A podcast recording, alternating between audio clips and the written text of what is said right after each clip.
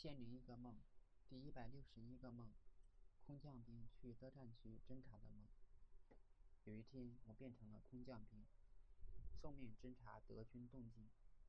我经过一条平静的小河，却发现河边草丛里有一把看起来很高雅的椅子。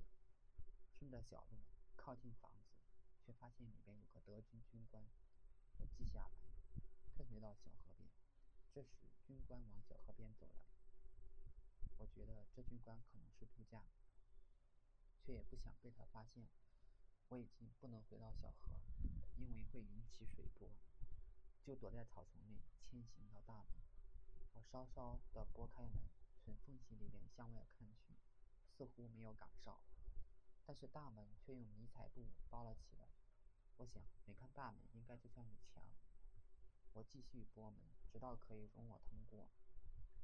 我刚出大门，就发现远处街上停了好几辆德军卡车，而建筑物里面不时闪现我的同伴。大门旁边的巷道里还有我们的一个机枪手。我希望德军不要往大门这边看，因为大门旁边实在是太空旷了，无法藏身。但是很快有个德军士兵看到我，于是各种武器都朝我射击。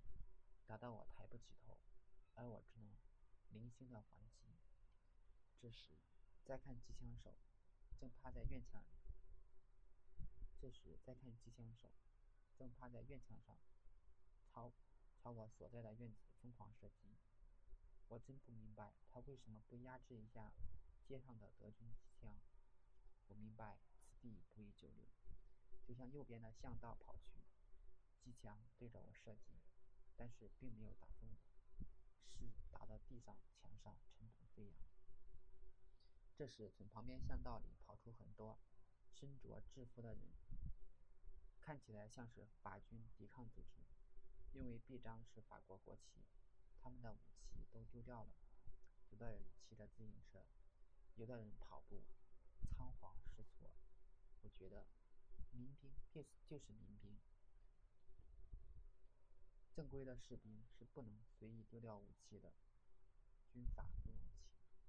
更让人失望的是，民兵后面还有很多老老百姓，老老小小，努力的远离战争。这些民兵就这样撇下老百姓，不管了，只管自己逃跑。这时，一个老太被绊倒了，后面的老汉躲闪不及，坐在老太太身上，他们两个哈哈大笑。互相搀扶着走了，还有一个妇女跌倒了。这时路过一个小女孩，拉起她。妇女抱着小小孩，拉着小女孩走了。这场面感觉特别的有爱，因为他们素不相识，却互相帮助，让人觉得战争也不是那么残酷了。这个梦来源于几部电影，其中有解放军在巴黎，总统在前面电电视讲话。鼓舞人民，后面却仓皇着飞机外逃。最后，抵抗组织出场也是搞笑极了。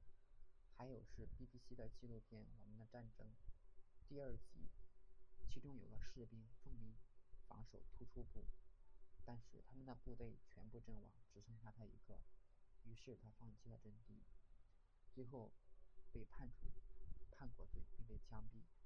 一战中共有三百零六个士兵被行刑被枪毙，直到二零零六年才撤销指控。